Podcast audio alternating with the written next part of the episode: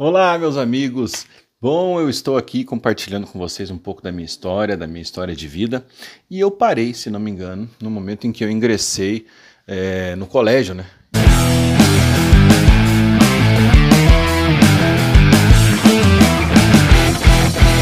Eu comecei a estudar.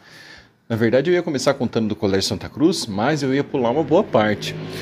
Porque. Qual foi o primeiro colégio que eu estudei? Hum... Ah, sim, foi no Nossa Senhora de Fátima, lá no, no, no, no, no Xaxim. Né? Tem até hoje o colégio, muito bom, inclusive. Depois vocês do Senhora de Fátima mandam um pix aí para nós. Então eu comecei, mas foi só o maternal. Daí nos três anos do jardim de infância, talvez vocês que estejam ouvindo e vendo esse vídeo nem vão entender os graus e séries que eu vou contar aqui para vocês, porque é, é, é, um pouco antigo, né? Estou falando aqui de 90, 91, né? 89, 90 e 91. E aí 91, não, é, nessa época aí, faz tempo, né, gente? E depois fui para o Madre Clélia, ali no Pinheirinho, daí fui para o Colégio Santa Cruz, que era um colégio particular também. Minha mãe sempre fez muito esforço para pagar o colégio particular, nessa época também meu pai trabalhava, depois é, é, eu fui para o Colégio Santa Cruz, que hoje só tem faculdade. Acho que eu fui, mas daí eu tive que sair, porque a situação, meu pai perdeu o emprego, a situação ficou bem difícil. Ele teve que trabalhar com os meus tios, com um dos meus tios na praia. E a gente não tinha grana para nada. Realmente ali não tinha grana para nada, era aquilo de é, sobreviver com, com as coisas que plantávamos no quintal lá. Nessa época, claro, uma época dura da nossa vida. Mas minha mãe segurou as pontas ali e meu pai também nessa época. E aí a gente conseguiu melhorar e eu voltei para o Colégio Santa Cruz e eu fiquei todo o ensino médio e fundamental, infantil, né?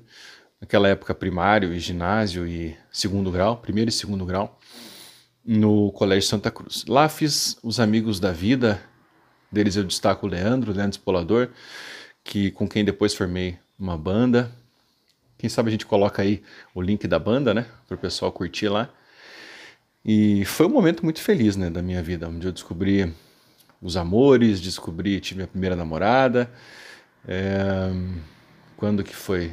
Ali uns 14, 15 anos, ela tinha essa idade também.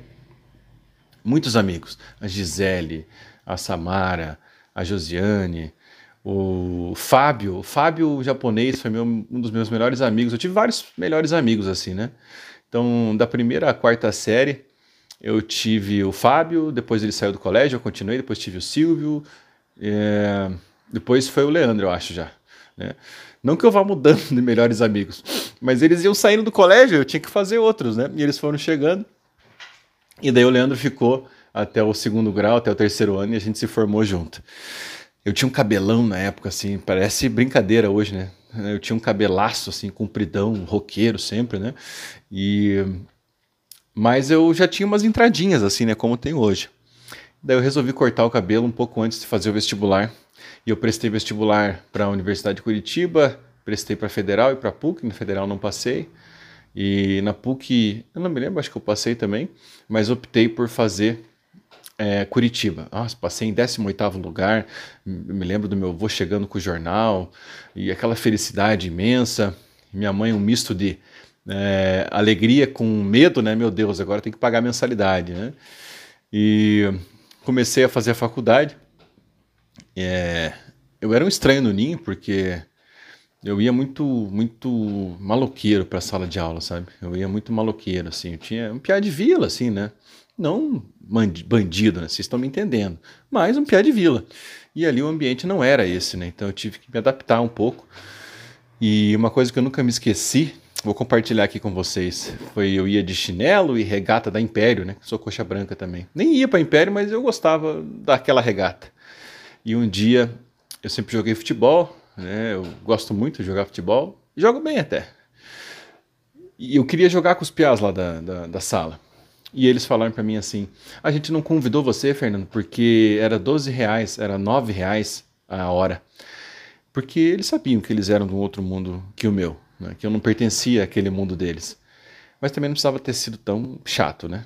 Mas enfim, venci, fiz grandes amigos, dentre eles destaco Marcela Catini Heitor Edek, Priscila Sela, Luiz Fabrício, e acho que só. Será que eu estou esquecendo alguém? Os outros não sei se são tão amigos assim, eu sei que eles vão entender porque também não são tão meus amigos, mas esses que eu falei são amigos do coração mesmo. É, o Heitor Edek também toca comigo na banda, amigos assim que eu levo para sempre. O Nirvana, pô, Nirvana, Diego Brito, pô, como é que eu vou esquecer dele? Esse também é, é, é amigo. Cara, foi um momento muito legal, foi um momento muito legal da minha vida, da faculdade, e a gente concorreu ao ao diretório acadêmico com uma chapa.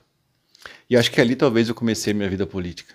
Se bem que eu sempre gostei de política. Na quarta série do primário, enquanto todo mundo estava fazendo na, na, na, feira de ciências vulcão e estava fazendo é, maquete de não sei o que, eu fiz um livro sobre os presidentes do Brasil.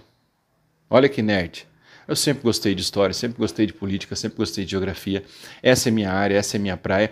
Mas no próximo vídeo eu quero contar a história da minha aventura política na academia, lá na faculdade, com o Heitor Edek, e a nossa chapa para presidente do DCE, o Diretório Acadêmico Clotário Portugal, da Curitiba. Não perca o próximo vídeo, hein? Valeu, abraço!